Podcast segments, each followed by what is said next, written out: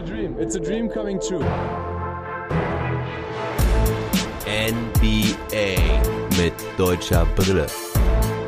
Von und mit dem einzig wahren Philly Fiddler.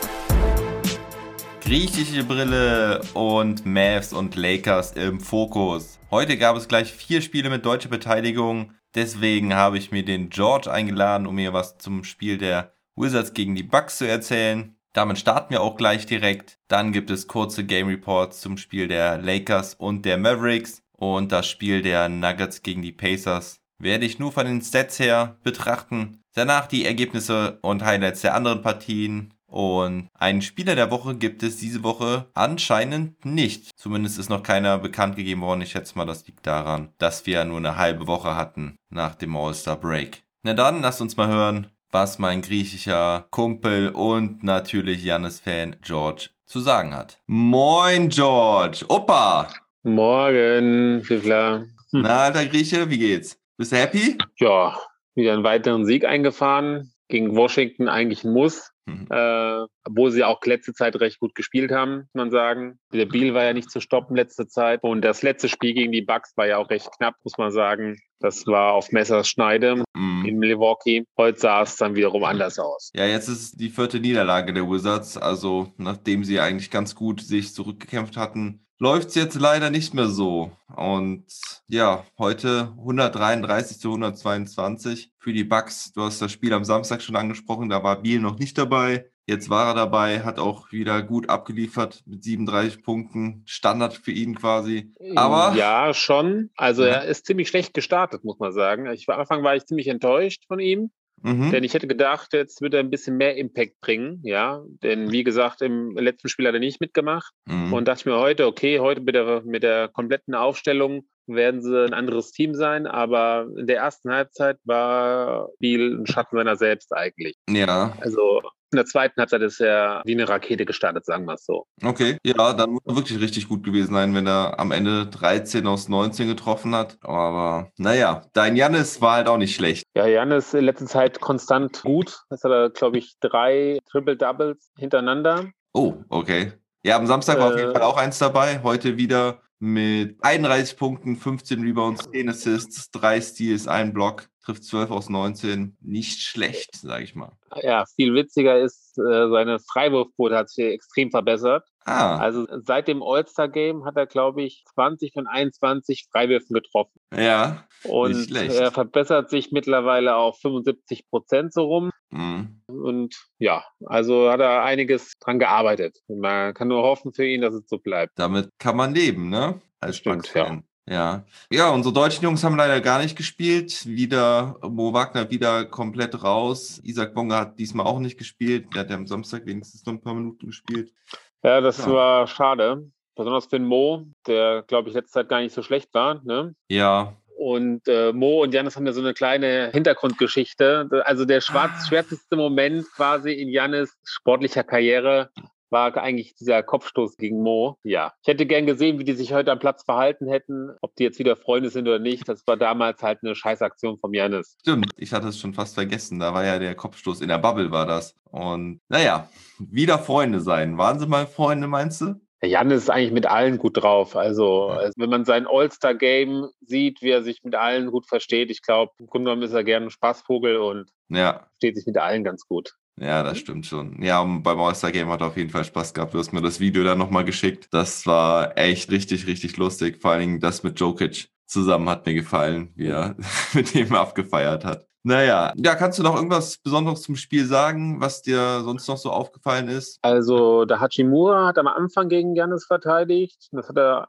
meines Erachtens sehr gut gemacht. Mhm. Danach haben sie umgestellt. Dann hat der Westbrook versucht, den Janis zu verteidigen. Hat natürlich einen Nachteil gehabt in der Körpergröße. Mhm. Hat dennoch teilweise Janis zu ein paar Würfen gezwungen, die er aber dann allerdings auch getroffen hat. Mhm. Ja, ansonsten von Bucks Seite war der Middleton wieder sehr, sehr stark. Bobby Portis auch sehr, sehr konstant. Mhm. Ja, also äh, die Bucks haben sich so langsam gefangen, sagen wir so. Letzten Spiele, man merkt so ein anderes Level langsam. Immer noch nicht ein Top-Contender, würde ich sagen, aber auf jeden Fall sind sie auf dem richtigen Weg. Ja, ich sehe bei den Bucks haben eigentlich alle ganz gut getroffen. Ähm, Holiday und Middleton so um die 40 Prozent, ansonsten alle mindestens 50 Prozent Wurfquote. Bei den Wizards sah es jetzt offensiv auch nicht so schlecht aus, aber insgesamt die, die Bucks halt doch noch besser und vor allen Dingen haben sie 70 Punkte in der Zone gemacht. Also da scheint der Plan von Trainer Scott Brooks der Wizards nicht ganz aufgegangen zu sein, Alex Lane als Center zu platzieren, um mehr Defense zu leisten. Da scheinen die Bucks dann doch unterm Korb gerade ja, gemacht haben, was sie wollten. Ja, vielleicht hilft es ja ein Bonga und ein Wagner, dass sie demnächst wieder mehr spielen. Ja. Das heutige genau. Ergebnis. Am, am Mittwoch, genau, am Mittwoch geht's gegen die Kings. Da haben sie dann vielleicht wieder mehr Einsatzmöglichkeiten. Und mit einer Sache würde ich dich nochmal konfrontieren. Du hast schon gesagt, du siehst die Bucks auch noch nicht als echten Titelcontender. Mir macht vor allen Dingen eins Sorge für die Bucks, dass, wenn man eine entsprechende Tabelle aufmacht, sieht man, dass die Bucks gegen Teams, die eine Quote haben, die besser als 50 Prozent ist, nur sieben aus 17 Spielen gewonnen haben. Das ist doch wirklich bedenklich, oder? Ja, okay. Okay, die sind auch ziemlich schlecht gestartet in die Saison, aber Mhm. ja, also die Nets und Philadelphia sehe ich aktuell äh, zumindest im, im Osten weit vorne noch. Mhm. Ähm, Im Westen, da struggelt ja Lakers momentan auch ein bisschen. Also Ja. jetzt ohne Davis, da weiß man auch nicht, wo die jetzt dann so stehen. Also es ist also alles noch spannend, muss man sagen. Also kann sich alles noch äh, ändern. Ja, die Bucks jetzt der vierte Sieg in Folge. Zuvor haben sie dann gegen die Denver Nuggets ziemlich deutlich verloren. Aber naja, schauen wir mal, wo die Reise hingeht. Ich danke dir auf jeden Fall mal. Das Ganze heute relativ kurz, weil, ja, wie gesagt, Wagner und Bonga nicht gespielt haben. Und wir auch noch einige andere Spiele haben. Jetzt gucke ich mir ein bisschen Mavericks gegen Clippers an. Und später werde ich mich intensiv mit Warriors gegen Lakers beschäftigen. Ja, dann bin ich mal gespannt. Dann gehe ich jetzt mal auch schlafen und freue mich morgen auf den Podcast. Ja, gerne doch. Vielen Dank, George. Mach's Jo, gut. bis Schlaf dann. gut. Tschüss.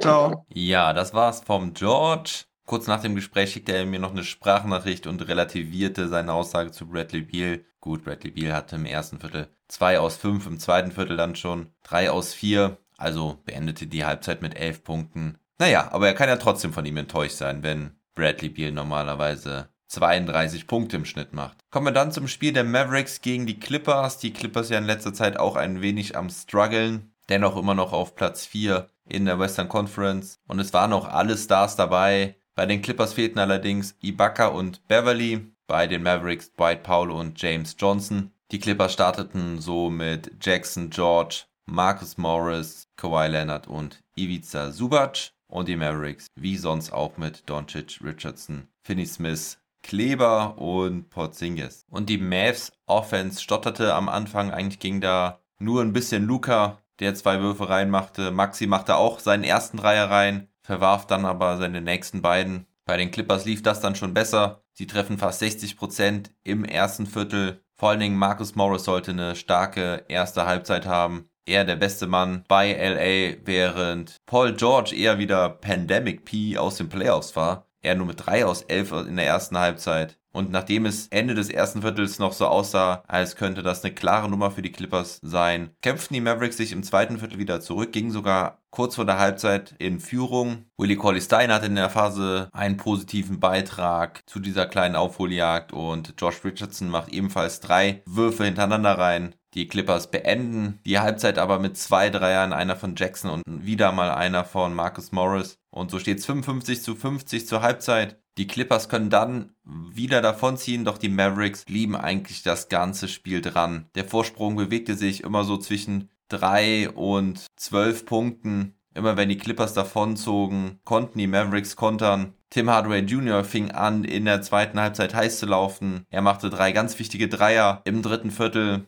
Porzingis dann ebenso heiß, auch wieder mit einem Dreier vom Logo. Maxi holte ein paar wichtige Rebounds, aber man sah an, dass die Clippers definitiv was gut zu machen hatten. Paul George hatte weiter Probleme, doch ab dem vierten Viertel übernahm dann Kawhi Leonard. Er mit ein paar ganz wichtigen Aktionen. Lou Williams zeigte auch, dass er Defense spielen kann, brachte Luca da öfters aus dem Konzept, holte auch zwei Steals. Luca am Ende mit 16 Assists, aber auch eben mit sieben Turnovern. Da hatte er ab und an mal ein paar kostspielige Turnover dabei. Am Ende geht dann Kawhi Leonard viel ins 1 gegen 1. Ab und an konnten die Mavericks es auch schaffen, dass er den Ball abgeben musste. Doch dann holten die Mavs die Rebounds nicht und konnten vor allen Dingen auch vorne nicht mehr die Würfe bekommen, die sie wollten. Die Clippers da aber auch definitiv mit solider Defense. Vorne sah man leider keinen Crunch-Time-Versagen, wie man das zuletzt öfters gesehen hat. Und Stichwort Crunch-Time, da waren die Mavericks ja in dieser Saison eigentlich ganz ordentlich, nachdem sie in der letzten Saison ja da richtig schlecht waren.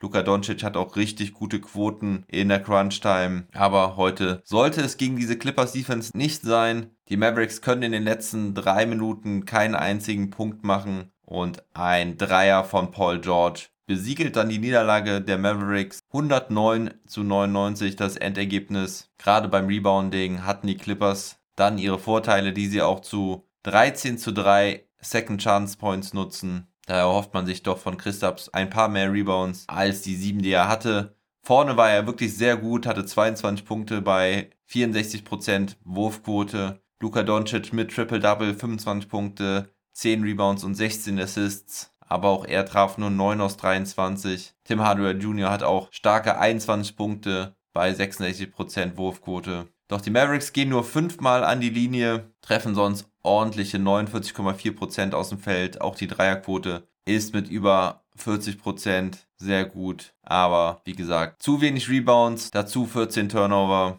und eine am Ende dann doch starke Offense der Clippers sind zu viel für die Mavericks an diesem Abend. Kawhi Leonard, der Spieler des Spiels für mich mit 22 Punkten, 8 Rebounds, 7 Assists und 4 Steals. Paul George hat am Ende 5 aus 18 für 15 Punkte. Ivica Subac mit einem Double-Double, 15 Punkte und 11 Rebounds. Und Lou Williams und Nikola Batum mit zusammen 6 Dreiern von der Bank erledigen den Rest. Setzen wir noch kurz die deutsche Brille auf. Maxi Kleber trifft leider nur diesen einen Dreier aus vier Versuchen, also drei Punkte. Dazu hatte er 5 Rebounds, 1 Steal und einen Block. Spielte nach Luca die meisten Minuten für die Mavericks, hatte aber auch das schlechteste Plus-Minus-Rating mit minus 21. Was ich von ihm in, in der Defense aber gesehen habe, war wieder mehr als solide. Den Job gegen Leonard teilten sich die Mavericks im Übrigen auf. Mal war es Richardson, mal Kleber, mal Finney Smith, der Leonard verteidigte. Und sie hielten ihn ja auch bei 9 aus 20, also das war schon in Ordnung. Es waren eher die Rollenspieler wie Morris, Subac, Williams und Batum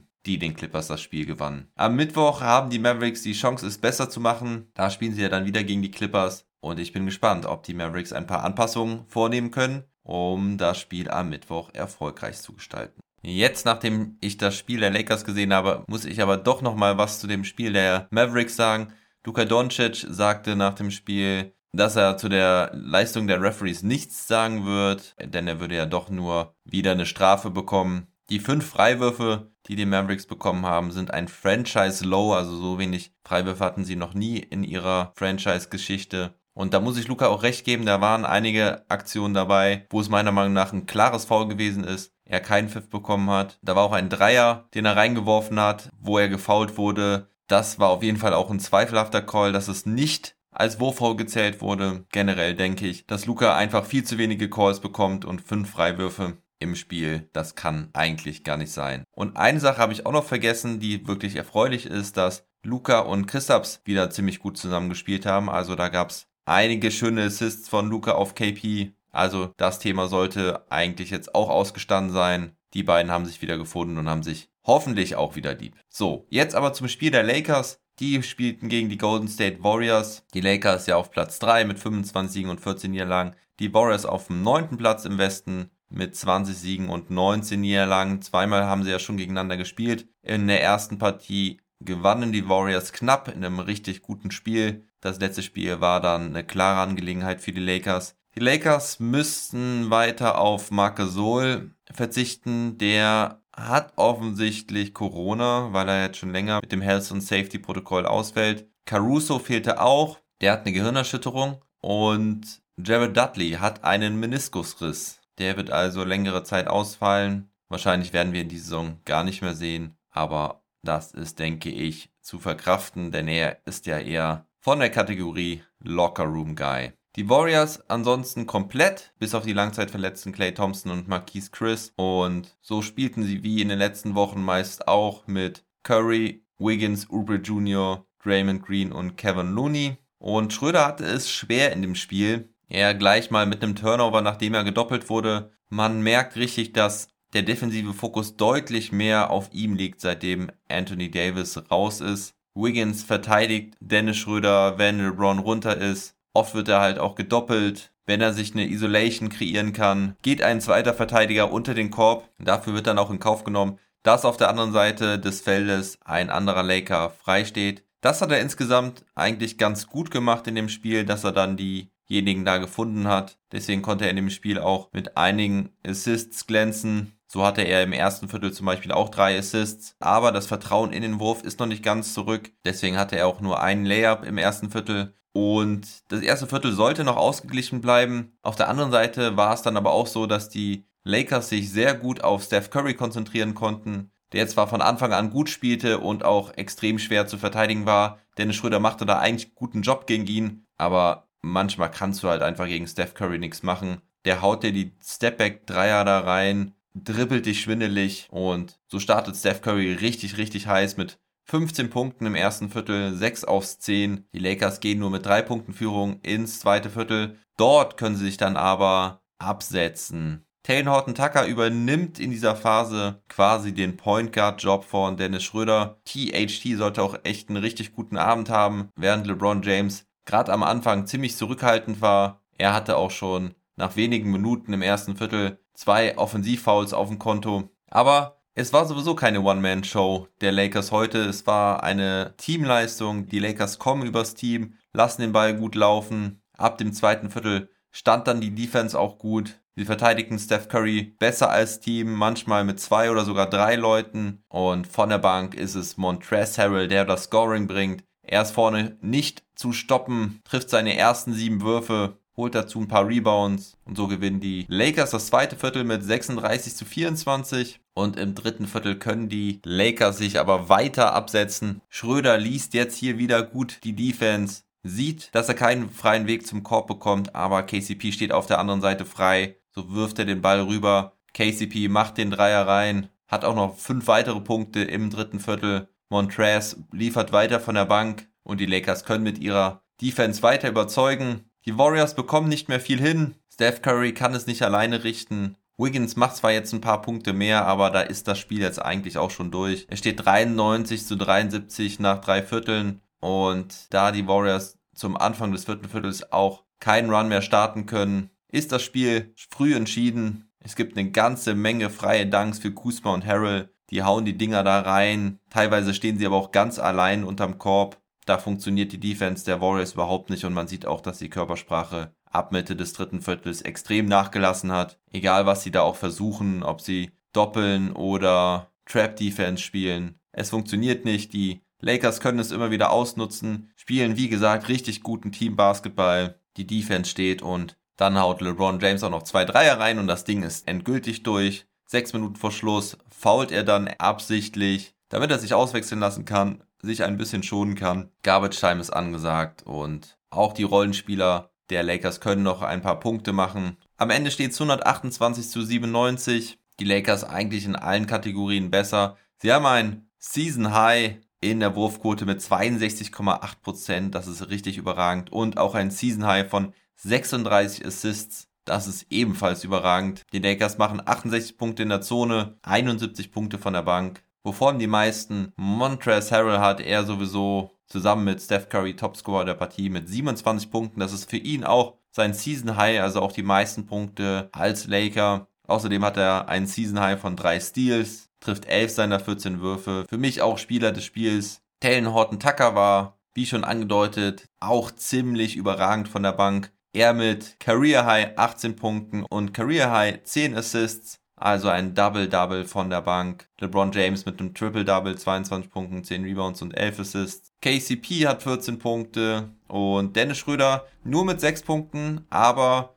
mit 7 Assists und einem Steal. Nahm nur 5 Würfe, traf davon 2, das waren beides Layups. Der eine war ziemlich tough davon. Seine zwei Dreierversuche gehen nicht rein. Doch muss man an der Stelle auch sagen, dass seine Defense ziemlich gut war gegen Steph Curry, auch wenn der seine 27 Punkte hatte. Manchmal kannst du es einfach nicht verteidigen. So ist es halt in der NBA heutzutage. Kai Kusma ist noch erwähnenswert mit 17 Punkten, 5 Rebounds und 4 Assists. Trifft seinen einen Freiwurf nicht. Das war kurios, weil das war ein Technical Freeze Throw. den er da hatte. Und den hat er mal neben den Ring gesetzt, also ein Airball bei einem Technical Free Throw. Ich glaube, das habe ich in meinem Leben auch noch nicht gesehen. Und auf Seiten der Warriors müssen wir eigentlich auch nicht über andere Spieler sprechen. Draymond Green trifft keinen einzigen Wurf. Andrew Wiggins hat immerhin 15 Punkte, aber auch die kamen eigentlich zu spät, genau wie Jordan Pools 14 Punkte. Da war das Ding eigentlich schon durch. Zu wenig Unterstützung für Steph Curry und bei der Defense auch mit zu wenig Intensität. Gut, dass die Lakers keinen allzu harten Abend hatten. Kommende Nacht müssen sie denn nämlich wieder ran und zwar gegen die Minnesota Timberwolves. So, und gucken wir dann auf die Denver Nuggets. Die spielten gegen die Indiana Pacers. Die Nuggets gewinnen das Spiel mit 121 zu 106. Jamal Murray war besser als zuletzt. Er hatte 16 Punkte und 8 Assists. Nikola Jokic hatte 32 Punkte, 14 Rebounds, 5 Assists und 4 Steals. Er liefert also wieder ab, trifft 11 seiner 25 Würfe. Das ist noch in Ordnung, vor allen Dingen, weil er auch 10 Freiwürfe hatte, von denen er 8 reinmachte.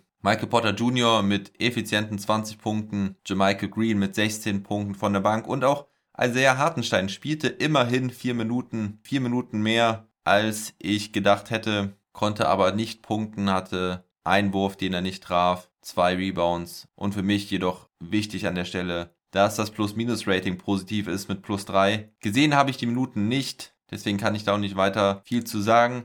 Gegen die Pacers gewann die Nuggets letztens ja auch schon da sagte mein Denver-Experte Mark zu dem Spiel, dass sie Sabonis mehr als Scorer gebraucht hätten. Vielleicht ist es auch dieses Spiel so gewesen, denn Sabonis machte wieder nur 10 Punkte, auch wenn er wieder das Triple-Double knapp verpasst, weil er 9 Rebounds und 10 Assists hat. Aber ich denke auch, er könnte ein bisschen mehr das Scoring suchen. Malcolm Brockton war mal wieder Topscorer der Pacers mit 24 Punkten und Karis LeVert in seinem zweiten Spiel nach seiner Nieren-OP auch schon besser mit 17 Punkten und 54,5% Wurfquote. Miles Turner hatte mal wieder starke 5 Blocks, aber die Denver Nuggets haben 15 Rebounds mehr als die Pacers und vor allen Dingen konnten die Nuggets starke 53,6% von der Dreierlinie treffen. 15 aus 28. Das sicherlich ein entscheidender Faktor. Die Nuggets somit weiter auf Platz 5 in der Western Conference. Am Mittwoch spielen sie dann gegen die Charlotte Hornets, zu denen wir jetzt kommen, denn Sie hatten eines der übrigen Spieler aus der heutigen Nacht. Sie gewannen gegen die Sacramento Kings mit 122 zu 116. Marvin Bagley, der junge Center der Kings, verletzte sich an der Hand. Die ist wohl gebrochen. Bei den Kings war sein Mitspieler De'Aaron Fox Topscorer der Partie mit 29 Punkten und auch 8 Assists. Rishon Holmes hatte 17 Punkte und 15 Rebounds. Doch bei den Hornets treffen sechs Spieler zweistellig. Allen voran Terry Rozier mit 26 Punkten. Gordon Hayward hatte 25, LaMelo Ball 16 und so festigen die Hornets ihre Position in den Playoff-Rängen. Sie jetzt schon mit 20 Siegen und 18 Niederlagen, 4 Siegen in Folge auf Platz 6 im Osten. Dann gewann die San Antonio Spurs gegen die Detroit Pistons mit 109 zu 99. DeJounte Murray mit einem Double-Double, 19 Punkten und 10 Rebounds. Jakob Pöltl ebenfalls mit einem Double-Double mit 14 Punkten und 12 Rebounds. Und auf Seiten der Pistons der Topscorer Josh Jackson von der Bank mit 15 Punkten. Die Phoenix Suns gewinnen klar mit 122 zu 99 gegen die Memphis Grizzlies. Jonas Valanciunas hatte wieder ein starkes Spiel mit 24 Punkten und 17 Rebounds. Doch bester Mann der Partie war mal wieder Devin Booker mit 27 Punkten. Chris Paul hatte auch ein sehr effizientes Spiel mit 18 Punkten und 7 Assists, aber vor allen Dingen überragender Wurfquote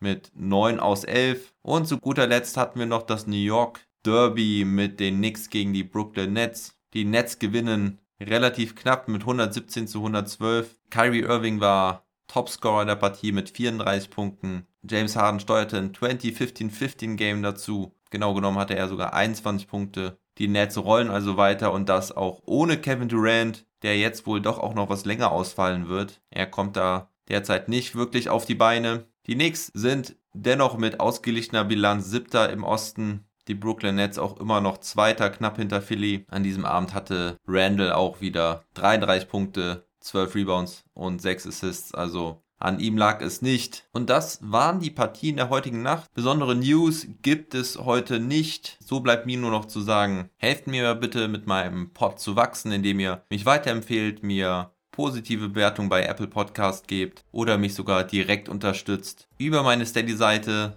zeigt ein bisschen Liebe für euren Podcaster, der sich für euch die Nacht um die Ohren schlägt. So oder so schicke ich euch liebe Grüße. Bleibt gesund und munter, macht's gut und never stop ballin'.